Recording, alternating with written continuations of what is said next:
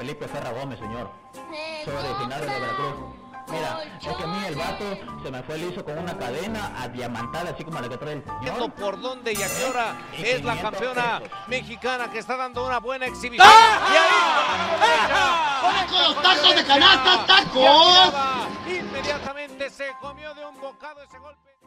Bienvenidos a su podcast México Mágico, donde tres amigos de diferentes latitudes, unidos por el Internet, otro podcast y que nunca se han visto, decidieron hacer otro más. Nosotros somos el Marcos, porque si lleva un él antes del nombre, sabes que debes tener cuidado. Betty Jane y el Jaycee. Comenzamos. Diciembre de 2019. En todos los canales de noticias nos bombardean con una pesadilla digna de una película de The Resident Evil o de The Walking Dead. Una ciudad en China está siendo cerrada. Un lockdown, pues, como dicen los gringos. Todos especulan y se preguntan qué pasa. Un virus. Un virus que mutó de forma súbita. Ha logrado que una gran ciudad del gigante asiático tenga que ser aislada. Sin embargo, no es lo único. Una amenaza de una tercera guerra mundial se cierne sobre nosotros. Casi toda Australia y San Francisco están sumidas en incendios forestales. Es como si se tratase o se anunciara el tan temido apocalipsis judio-cristiano. Mientras tanto, en México, el país en donde no pasa nada, un anciano senil y demente sale a decir que la oposición no lo quiere y que es el presidente más atacado de la historia. 30 de enero del 2020. La OMS hace oficial la pandemia por COVID-19. El mundo está en alerta. Todo el mundo está histérico. Gente china y en Italia en ese momento están muriendo por cientos. Nadie sabe qué esperar. El pánico crece. Pero en México, en México no pasa nada. Lo único que sabemos es que ya hay contagios. Pero nadie dice nada. El gobierno dice, no va a llegar. Mes y medio más tarde, cuando ya tenemos la pandemia encima, el gobierno nos dice, vamos a guardarnos dos semanas. No importará. El virus, el virus ya está aquí. Y se cargará a más de un millón de personas. 333.908 fueron las cifras oficiales, pero todos sabemos que fueron más. La semana pasada, después de poco más de dos años, la OMS oficialmente dijo que la pandemia ya había terminado.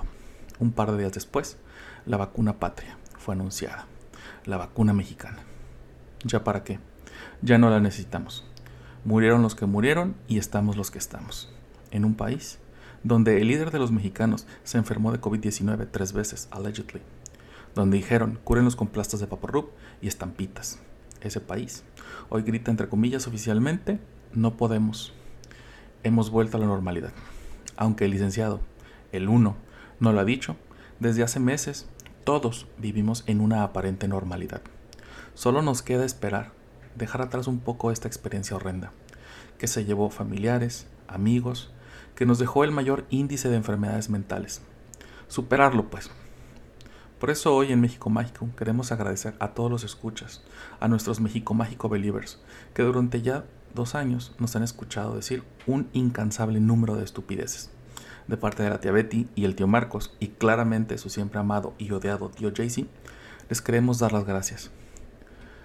Como se han dado cuenta, no hemos estado subiendo capítulos tan seguido. Y ese, como ya lo dije hace un momento, el regreso a esta aparente normalidad ya nos alcanzó. Y con eso, el flujo de trabajo. Ahorita estamos enfocados en el trabajo y nuevos proyectos. Y claramente en seguir haciendo este su podcast de confianza. Tenga paciencia Pronto volveremos a nuestra normalidad. De nuevo, gracias por las escuchas y los comentarios que nos llegan y nos siguen llegando semana a semana. Los queremos un chingo. También agradecer a todos los invitados que a lo largo de estos dos años nos acompañaron y nos contaron sus anécdotas. Un abrazo y hasta pronto. Los quiere su tío Jaycee.